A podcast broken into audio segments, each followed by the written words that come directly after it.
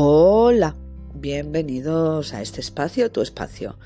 Hoy quiero hablarte de las palabras de alta calidad y los pensamientos también de alta calidad.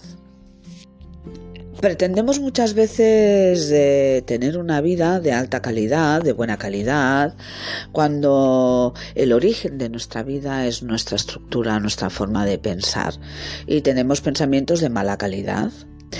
Eh, nos autocensuramos, nos castigamos, eh, sobre todo pasa en el mundo artístico. Yo como escritora lees algo que acabas de escribir y dices, bueno, va, Mari Carmen, fatal. ¿No te ha pasado a ti alguna vez?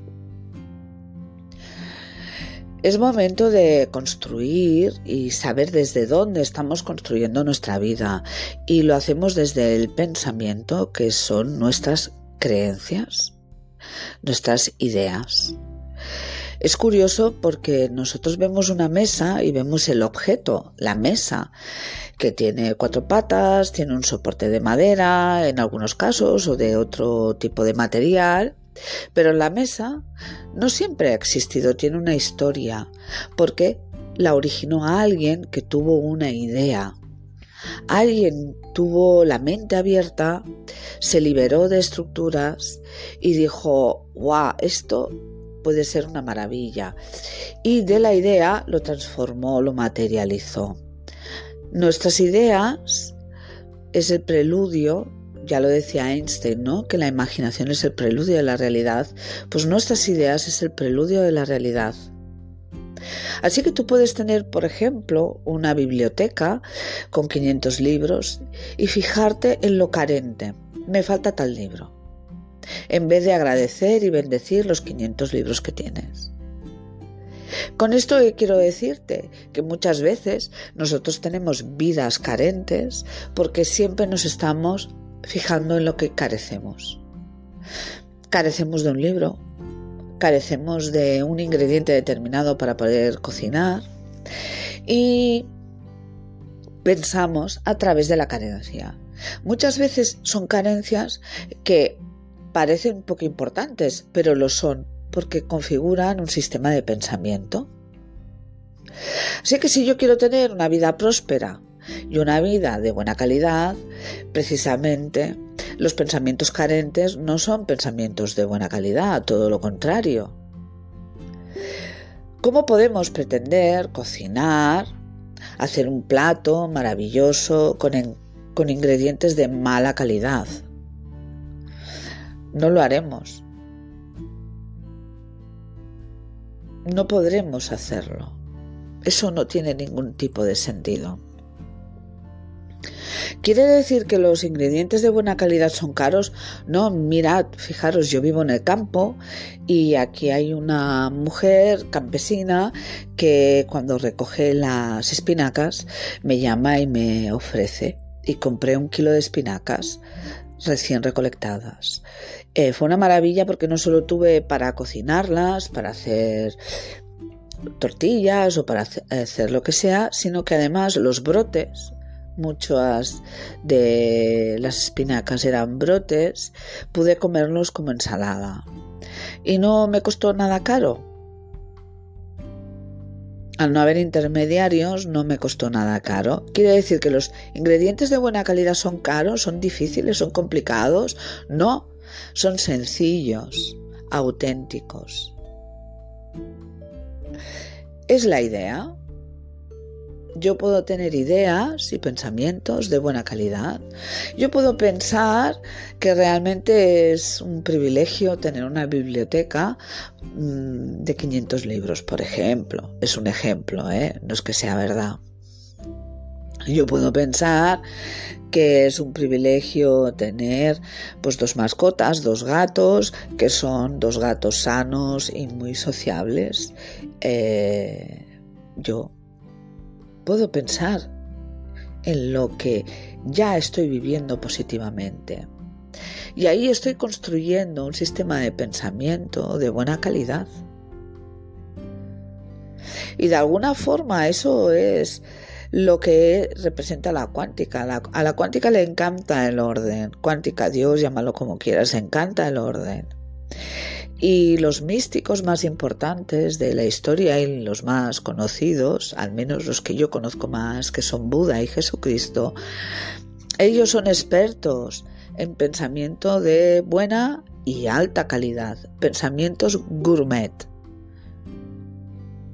Además de ser personas que gestionaban sus emociones, porque en el momento que a Jesús se le muere Lázaro, él siente tristeza y llora. O sea, ojo, que cuando eh, alguien dice, no, los hombres no lloran, no, sí que lloran, hasta Cristo lloró. O sea, mm, ¿qué me estáis contando? Los pensamientos de alta calidad y de buena calidad suelen relajar el sistema nervioso central porque generan confianza en uno mismo y generan amor a uno mismo. Pensamos que ir con el automático y generar reacciones automáticas de ira, de frustración, porque es lo que hemos aprendido en el seno de nuestra familia, es lo que aprendemos cuando encendemos estas tertulias televisivas o tertulias radiofónicas que nos anestesian. ¿Qué parte nos anestesian? La parte consciente, la parte en la que nosotros somos capaces de decidir qué tipo de pensamiento queremos tener. Porque podemos tener pensamientos. Y podemos tener pensamientos bondadosos. Podemos tener pensamientos eh, que construyen. Podemos tener pensamientos eh, amorosos, de confianza. Hay muchos tipos de pensamiento que realmente construyen pero si andamos anestesiando nuestros, nuestros sentidos, es imposible que miremos dentro y nos capacitemos porque esta capacidad la tenemos todos, pero nos la tenemos que creer y nos la tenemos que eh, poner en marcha, la tenemos que poner en marcha. Eh, la capacidad que tenemos para desarrollar nuestro pensamiento. ¿Qué tipo de pensamiento queremos? ¿Qué tipo de vida queremos construir? Hay muchas personas que siempre están hablando desde esa parte negativa, desde, desde los pensamientos que destruyen y no construyen, desde la queja, desde te quiero vender, son pensamientos como muy del sistema neoliberal, muy agresivos. Este sistema de pensamiento lo que hace es que te deja en ridículo, te deja que mires por donde mires, ya sea en redes sociales, en la televisión o en la radio, sea por donde sea, son pensamientos que te inhabilitan tu capacidad de decidir qué pensamientos van a construir tu vida, si son pensamientos de buena calidad. Porque todo el mundo nos está dirigiendo. La New Age te dice que ser positivos. No, no puedo ser positiva. Si hay algo que me duele, me va a doler. Yo tengo la capacidad de, ese sufrimiento, de vivirlo. Voy a vivir ese sufrimiento, pero no me voy a dejar aparcar por ese sufrimiento. Tengo que hacer un buen reciclaje emocional. ¿Y luego qué? Luego regresar a mi pensamiento constructivo. Bueno, parémonos un momento. ¿Qué es el pensamiento constructivo? ¿Qué construye ese pensamiento constructivo? ¿Qué, qué realmente es esta argamasa? El pensamiento que construye es el pensamiento que desarrolla tu bienestar interior, que desarrolla tu equilibrio interior, que desarrolla tu capacidad de entregar amor. Desarrolla la capacidad de liberar perdón y una vez te liberas del perdón, de entregar amor, de compartir, de estar realmente en un estado, pues eso, de filiación, porque en el fondo los hippies ya, lo decían, ¿no? Que todos somos hermanos, porque todos estamos construidos de polvo de estrellas. Y ese polvo de estrellas, además, ¿qué es? Bueno, es el origen del universo, estamos hechos por el universo. Contenemos todos los elementos de la tabla periódica del universo. Es que eso es una maravilla. Eso es una maravilla. Nos ha desarrollado el universo, la cuántica, la famosa cuántica. Y todo el sistema eh, del ego colectivo se resiste, se resiste.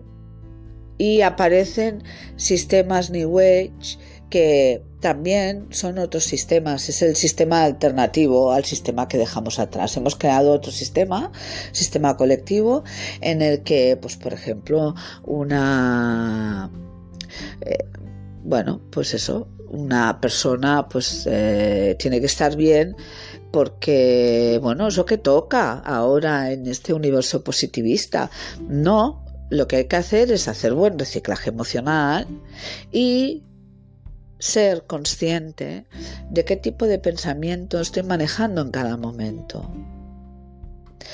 Y hacerme preguntas si estos pensamientos realmente tienen buena calidad o no. Porque un pensamiento de envidia es un pensamiento chatarra, es un pensamiento basura. Pero un pensamiento de bendición es un pensamiento que construye.